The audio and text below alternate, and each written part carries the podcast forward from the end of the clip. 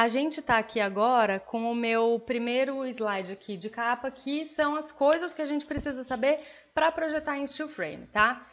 A princípio pode parecer que é uma coisa muito direcionada para os colegas arquitetos, mas uh, são coisas bem interessantes para quem está procurando construir uma casa em steel frame, para quem está buscando um projeto em steel frame. Essas coisas que eu vou falar servem para todas essas situações, tá bom? É preciso saber se esse sistema é o mais indicado para o cliente que a gente está lidando. Uh, faz parte da arquitetura, da nossa profissão de arquiteto, conhecer com profundidade o cliente com quem a gente está lidando.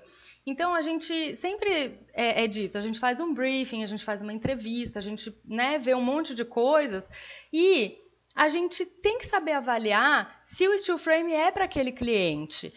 Pode não ser. É, e eu vou colocar aqui alguns motivos que pode fazer não ser, tá? Em primeiro lugar, tem a análise do budget do cliente, que é o quanto ele quer gastar nessa casa, qual é o orçamento dele.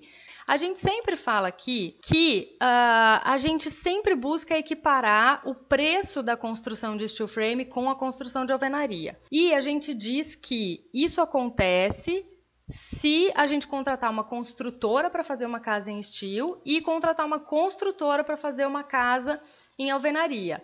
Agora, se o cliente tiver um budget muito reduzido mesmo, gente, é muito melhor a gente dizer para ele, falar assim, olha, se você chamar um pedreiro, um mestre de obras para fazer a sua casa, você vai gastar menos e talvez se adeque melhor para a realidade dele, tá? Eu sempre falo isso aqui nos vídeos. Se a gente comparar construtora construindo em alvenaria, construtora construindo em steel, fica bem equiparado. Agora, se você chamar um pedreiro para fazer a sua casa, e existem ótimos pedreiros por aí, vai ficar mais barato. Se você cuidar do, do gerenciamento da compra dos materiais, de tudo isso, você vai conseguir gastar menos. Então, é, é nosso dever indicar para cada cliente o sistema mais adequado para ele, tá? Aqui tem uma coisa bem interessante. Se o cliente não for organizado financeiramente, a alvenaria pode ser mais vantajosa. Por quê? É, ó, só se vocês tiverem pergunta, vai escrevendo aqui que eu vou tentar ir respondendo na medida do possível, tá? O, o steel frame, como a gente sabe, você desembolsa aquele valor quase todo de uma vez. Já numa construção de alvenaria, você vai comprando os materiais aos poucos, vai pagando a mão de obra aos poucos. E quem aqui ou é assim ou conhece quem seja que a pessoa não é capaz de guardar mil reais num mês mas ela é capaz de ir gastando assim, ó, uma coisa aqui, uma coisa ali, uma coisa ali, uma coisa ali, e aí ela vai embora mil reais ela nem percebeu. E tem gente que é assim, então não tem como mudar isso na pessoa. Ou tem como, mas a pessoa tem que querer mudar isso em si mesma. Por que, que eu estou falando isso? Porque numa construção em alvenaria, aonde você vai comprando as coisas aos poucos. A pessoa nem sente que ela comprou um pouco de cimento aqui, um pouco de tijolo ali, um pouco de areia, um pouco de, de pedra, de brita. Ela vai comprando e, e ela não percebe. Mas é, é, esse tipo de pessoa não consegue guardar dinheiro, mas ele consegue ir, ir, comprando coisas aos poucos. Então, se, se não existir essa organização financeira, talvez seja melhor mesmo ele fazer em alvenaria com o pedreiro e ele vai fazendo aos poucos. E a última coisa que eu coloquei aqui desse, desse tópico é ser realista com o cliente a ponto de indicar outro sistema, se for o caso, por mais apaixonado que a gente seja pelo steel frame. Eu sou muito apaixonada pelo steel, mas é, eu com certeza dou a real para o cliente. Se não for a realidade para ele, eu sou muito sincera mesmo. Ó, é melhor você fazer na alvenaria. Então a gente precisa ser realista, tá? Eu tento ser realista com relação ao custo, a tudo isso. E esses dias eu recebi um, um feedback de um possível cliente, alguém que fez um contato com a gente, falou assim: ah, quais são as estimativas de budget de, uh, por metro quadrado? E a gente passou a estimativa, cerca de R$ 2.500 o metro quadrado para uma casa térrea.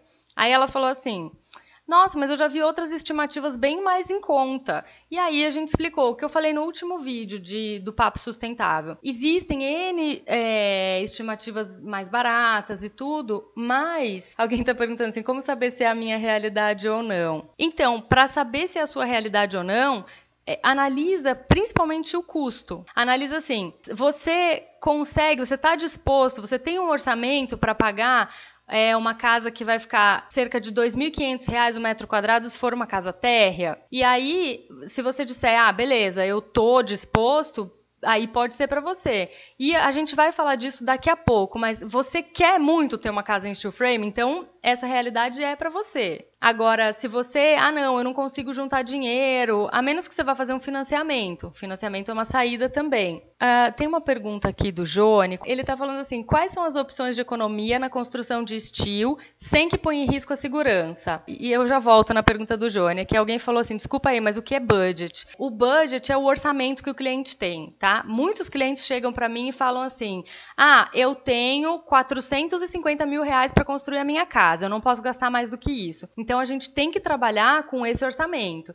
E aí, se o cliente chegar para mim e falar, eu tenho 450 mil reais, eu quero construir uma casa de 250 metros quadrados, eu já vou falar para ele na mesma hora, não dá. Em steel frame a gente não vai conseguir, porque eu prefiro que ele tenha esse choque de realidade, esse banho de água fria logo de cara do que ele se iludir. A gente faz um projeto super legal e tal, e depois ele vai orçar essa obra e vai ver que, poxa vida, não tenho esse dinheiro. Então, é, eu acho, sabe, a minha opinião, que é dever nosso do arquiteto de dar essa real para o cliente. É o cliente que toma a decisão. Mas a gente tem que dar todos os elementos para ele poder tomar essa decisão. E quem, os meus clientes que estão aqui sabem que é assim que a gente faz. A mão de obra está incluída nesse valor? Sim, nessas estimativas que a gente dá por metro quadrado, a mão de obra está incluída, mão de obra e acabamento. Aí se você me perguntar, ah, mas qual acabamento? Gente, não tem como discutir isso. É um acabamento médio e aí vai muito da construtora, que a gente fala, ah, a construtora fala assim, R$ 2.500 metro quadrado. Aí ela vai te dizer, você pode escolher um piso de até 70 reais metro quadrado. Ah, as torneiras, você vai escolher dessa linha aqui. Louça essa daqui. Se a gente for incrementando, ah, vamos usar aquela torneira cor grafite, mate, aí não tá dentro disso, tá? Jônia, eu já vou responder a sua. Eu vou passar que eu acho que ela vai se encaixar depois. O segundo ponto que a gente tá, que eu vou trazer aqui é muito importante também. Avaliar se o cliente está totalmente confortável com o sistema construtivo adotado. Isso é uma coisa que não tem acontecido comigo, porque as pessoas me procuram para fazer um projeto em steel frame. Então, quem chega até mim já está totalmente convencido e a pessoa quer um projeto em steel. Agora, se, se eu me deparar com alguém ah, tá bom, me procura fazer uma casa em alvenaria. E aí eu vou falar assim: olha, a gente tem um sistema super legal, steel frame e tal. Se a pessoa não comprar a ideia 100%, se ela falar assim: ah, tô mais ou menos, não, não sei, mas eu acho que segurança, não sei o que, não sei o que lá. Gente, se a pessoa não tiver 100% convencida, eu não indico para ela fazer uma casa em estilo. Sabe por quê? Qualquer coisa que acontecer de errado vai ser culpa minha depois. Então, ele tem que estar tá muito convencido de que ele vai fazer aquilo. Por quê? Existe problema, em toda obra existe problema, tanto de alvenaria quanto de estilo. E vai ter problema numa obra de estilo. A gente resolve todos os problemas. Mas se ele tiver com uma pontinha de dúvida, eu prefiro não fazer. Eu, eu prefiro agir dessa forma. Volto a dizer, isso não acontece com os meus clientes porque eles já chegam para mim muito convencidos e sabendo tudo do estilo, porque eles assistem todos os meus vídeos, tá? Eu vou, vou responder agora a pergunta do Johnny. As opções de economia na construção de estilo sem que ponha em risco a segurança ou a qualidade da, da construção. A gente consegue mexer bastante na composição das paredes, tá? Então, assim, numa construção de steel frame, a gente tem o perfil, né, o montante, e chapa de um lado e chapa de outro, que é assim que faz a parede. O isolamento do meio vai ser uma lã de vidro, uma lã de rocha uma lã de PET. Essa lã, ela pode ser mais grossa, mais fina, mas ela tem que existir ali, tá? É uma economia, se você falar, ah, vou tirar a lã, é uma economia que não vale a pena vai por mim, não vale a pena. Agora, nessa composição das paredes, eu vou dar um exemplo. Se a gente colocar por dentro Durante muito tempo a gente vem usando OSB e gesso. O OSB e o gesso eles formam uma dupla boa, dá para fixar bastante coisa na, na parede e tal. Eu, te, eu já fiz um vídeo sobre isso. Mas é uma dupla cara. Então agora a gente tem no mercado uma placa que é a Performa. Essa placa é muito boa para fixar coisa nela, a gente consegue fixar coisas pesadas mesmo, armário, tudo, sem a necessidade do OSB.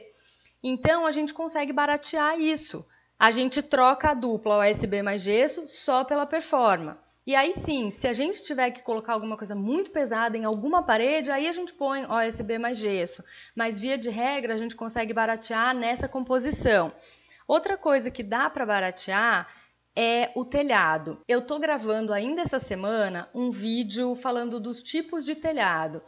E isso influencia muito mesmo. Tem telhado que é bem mais caro, tem telhado que é mais barato. Então, quem precisar assim, de uma composição bem econômica, assiste esse vídeo dos telhados, depois que eu vou falar os preços por metro quadrado de cada tipo. E aí vocês vão ver quanto dá para baratear nisso daí. Tem outra pergunta aqui. Uh, do Alex Rodrigues. Eu quero construir a minha casa em steel frame. Na cidade onde eu moro, Parnaíba, no Piauí, chove seis meses, depois são seis meses de calor intenso e vento, muito vento. A casa nesse sistema seria adequada para mim? Sim. É, é, uma dúvida muito comum isso. As pessoas perguntam assim, ah, mas aguenta vento? Aguenta não sei o que lá?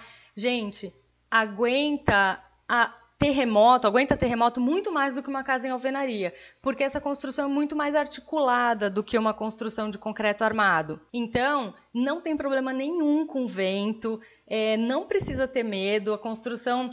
Claro, se passar um tornado, vai sair voando, mas aí uma casa de alvenaria também sairia voando. Então não precisa ter, ter preocupação nem com chuva, nem com vento. E a questão do calor, o steel frame, a gente consegue uh, um desempenho termoacústico muito superior ao da alvenaria. As pessoas acham que não, que a alvenaria tem um isolamento termoacústico melhor, mas não tem a gente consegue fazer a variação interna da casa de temperatura ser muito menor do que numa casa de alvenaria. Então é super bacana para lugares muito quentes e muito frios também. A Sami está perguntando assim: vou construir um prédio de dois andares com 12 lofts para locação. Esse método é adequado para imóveis compactos? Totalmente adequado. Ainda mais para locação, porque a construção é bem mais rápida e você consegue pôr para rodar esses imóveis muito mais rápido. Então, é super adequado, super indicado. Dar a opção para o cliente optar por outro sistema construtivo na hora de iniciar o projeto executivo. Então, quem está fazendo projeto comigo aqui sabe disso. A gente faz assim. A gente desenvolve o anteprojeto e a hora que a gente está com a planta resolvida e o 3D, a maquete eletrônica, a gente faz um pré-orçamento. A gente orça essa construção em steel frame e orça ela em alvenaria. E aí a gente senta com o cliente e fala assim, ó, em alvenaria ficaria X mil reais em steel frame X mil reais. Ou então, assim, em steel frame a sua casa fica X mil reais. Vamos continuar desse jeito? E aí ele toma essa decisão.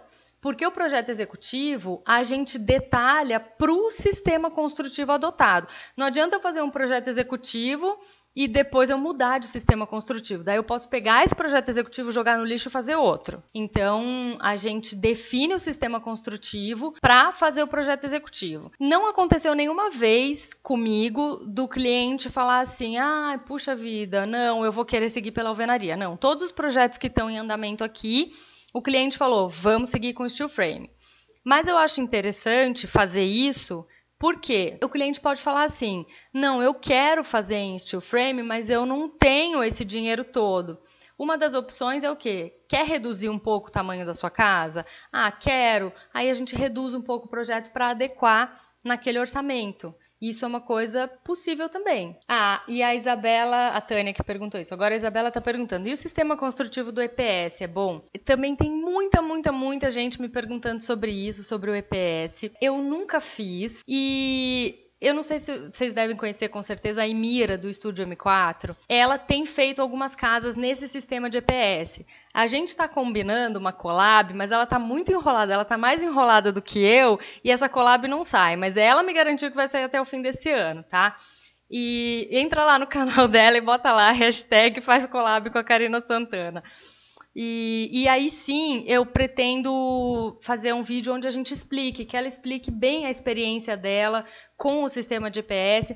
Porque assim, gente, é muito diferente eu pesquisar aqui na internet e trazer uma informação para vocês do que eu falar com alguém que está fazendo, que está acompanhando os custos e os gastos de tudo isso para ser real. Porque eu confesso, eu já trabalhei com estimativas de steel frame erradas que foram estimativas que as pessoas me passaram, que me disseram. Agora não, agora eu estou trabalhando com estimativas reais de projetos nossos que a gente está orçando. Então, Se alguém me falar assim, nossa, você está falando de R$ 2.500 metro quadrado, mas tem o fulano que faz por 1.800.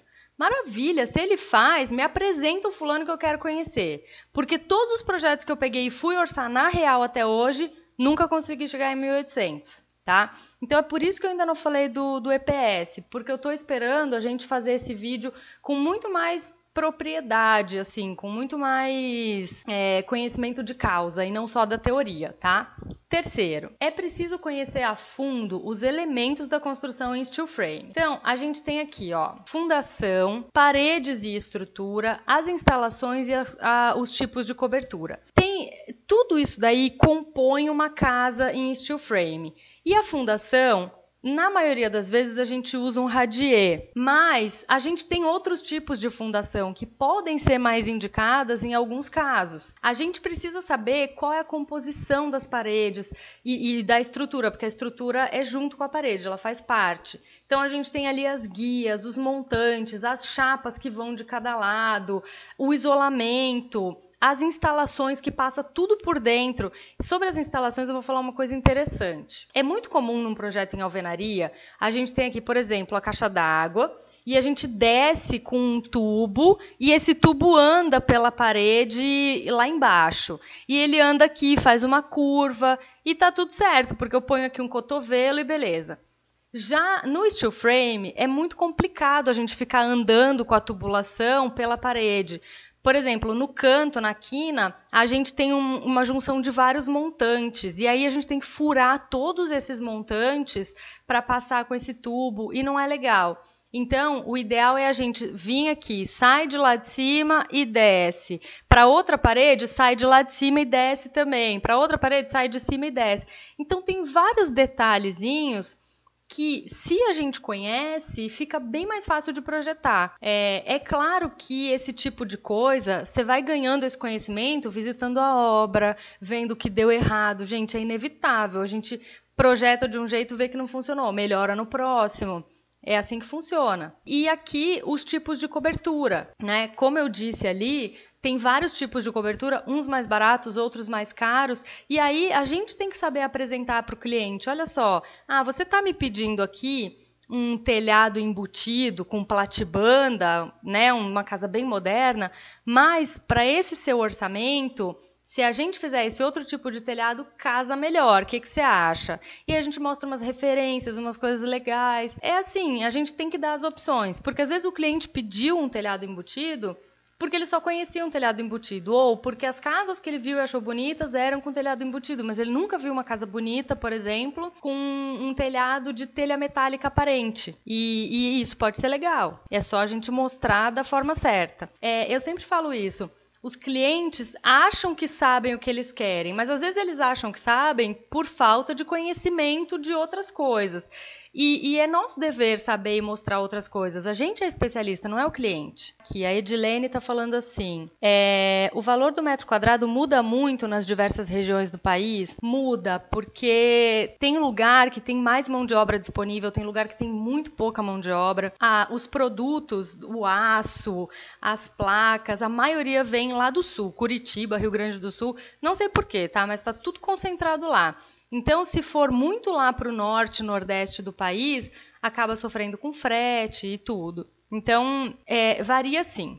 Pulei um do André. Mas se tiver o projeto executivo em alvenaria concluído e a pessoa começou a conhecer o sistema Steel Frame, é possível adequar o projeto? André, é possível sim. Mas o projeto estrutural, por exemplo, é completamente diferente. O projeto estrutural você não adapta de jeito nenhum. O projeto estrutural de concreto armado é uma coisa, o de steel frame é outro. Então, o estrutural você pode mesmo jogar fora e faz outro.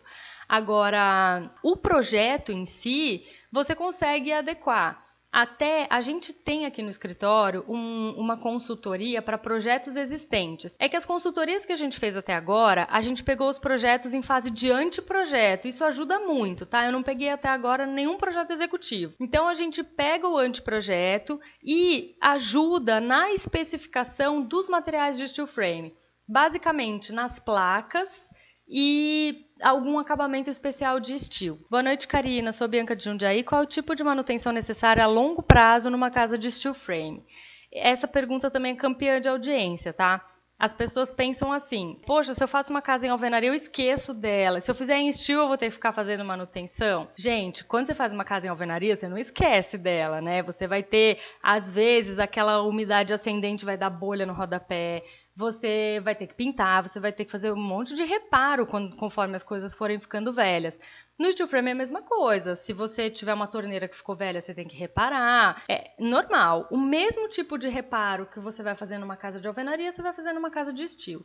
Mas assim, não tem que ficar substituindo chapa. Ah, a placa cimentícia estragou, vou ter que trocar. Não, não tem isso. Ou pelo menos não é para ter. Numa execução adequada, não é para ter nada disso. Se a construção for uma casa de 150 metros quadrados embaixo, uma garagem oficina, para calcular o valor seria 300 vezes 2.500. Então, olha só, nesse caso, se a gente tem 150 metros embaixo e 150, 150 embaixo, 150 em cima, daí já não é R$ 2.500 o metro quadrado.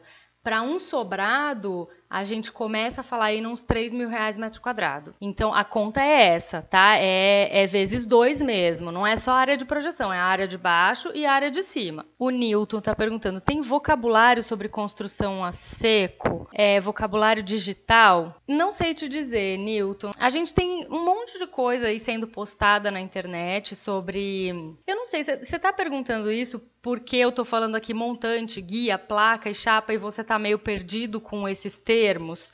Se for isso, escreve para mim. É, uma coisa muito legal é a gente optar por acabamentos que têm menos chance de dar patologia. Então, os acabamentos específicos para steel frame são mais indicados, tipo siding vinílico ou smart side e o acabamento AFES. O que, que eu quero dizer aqui? Se a gente resolve especificar Placa cimentícia com junta invisível. A gente vai pôr a placa cimentícia na fachada. Ah, eu quero uma parede lisa, tá? Eu vou pôr a placa cimentícia lá Vou fazer o tratamento de junta e, e, beleza, vou fazer o base coat. Pode dar fissura na junta entre as placas. Ah, não é para dar? Não, não é para dar, mas pode dar. Então, se eu sei que pode dar, por que eu vou optar por esse sistema? Então, se eu tenho outras opções, por que não? Então, por exemplo, o siding vinílico é um acabamento muito legal, muito joia todo mundo que está me vendo aqui tenho certeza que já sabe o quanto eu amo siding vinílico. Ele não é barato? Não é barato. Mas no longo prazo vale a pena.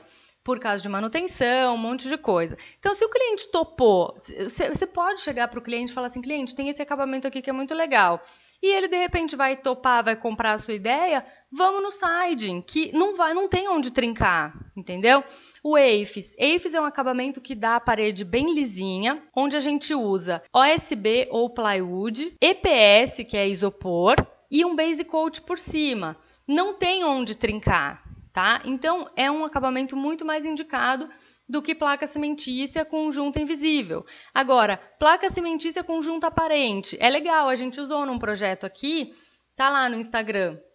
Porque você já deixa as juntas aparentes e aí não tem que trincar, ela já está aparecendo mesmo. Então, eu prefiro sempre optar pelos acabamentos que têm menos chance de patologia. E assim, como o cliente chega para mim falando quero construir em steel frame, a gente faz uma casa que ela já diz eu sou de steel frame. Ela não é uma casa de steel fingindo que é de alvenaria. Entendeu? Então, isso eu acho legal, adoro isso. A casa que ela já diz, sou de steel frame. A última coisa que a gente tem aqui, o quinto, ter disposição e coragem para buscar construtores adequados para os seus projetos. É sabido de todo mundo, todo mundo sabe que eu também tenho muito medo da mão de obra, tá? De, de pegar uma mão de obra ruim. Uma execução ruim pode pôr tudo a perder. Tudo mesmo. Quando eu falo tudo, pode pôr a casa do seu cliente a perder, a sua reputação como arquiteto, o seu relacionamento com aquele cliente que podia ser bom e daí vai virar uma porcaria. Então, é, eu tenho muito medo disso e a gente precisa se certificar e ir buscar construtores adequados, tá? Então a gente vai buscar referência, vai saber o que, que ele já fez, o que, que ele não fez, o que, que ele fez. E assim, sabe? Ah, poxa, eu fiz isso que não deu muito certo. É bom ser sincero. Se a pessoa falar isso pra mim, eu fiz isso e não deu muito certo, agora eu tô fazendo desse outro jeito. Confio numa pessoa assim Tá? Então a gente precisa buscar referências para poder indicar para o nosso cliente um, uma construtora ou um empreiteiro. E uma execução bem sucedida pode ser a sua chave para o sucesso. Tá? Se você é assim, quando você fala vou construir uma casa em steel frame, aparece um monte de gente para falar assim: "Nossa, não acredito, você vai gastar todo esse dinheiro numa casa assim? Ah, fala sério, não, não pode ser verdade". E aí imagina, você constrói uma casa e dá tudo certo e fica lindo. Aí você tá bem na foto, né? E, e, o arquiteto também. Então, pode ser a chave para o sucesso. Aqui tem duas perguntas aqui. Pode usar viga aí na construção de estilo? A viga pode ficar aparente? Pode, a gente pode fazer uma composição de aço leve, que são os perfis de aço galvanizado, com o aço pesado, que são as vigas I e mesmo aquele metalon, que às vezes a gente usa para fazer uma composição. Mas isso vai do partido arquitetônico, o arquiteto que pode definir que quer uma viga I em determinado lugar, ou o cálculo estrutural. O calculista pode falar assim, o engenheiro pode falar, esse vão eu não consegui vencer com aço leve, vou ter que usar um aço pesado, beleza? Gente, aqui tá o meu, a minha despedida. Obrigada por tudo, boa noite para vocês e tchau, tchau.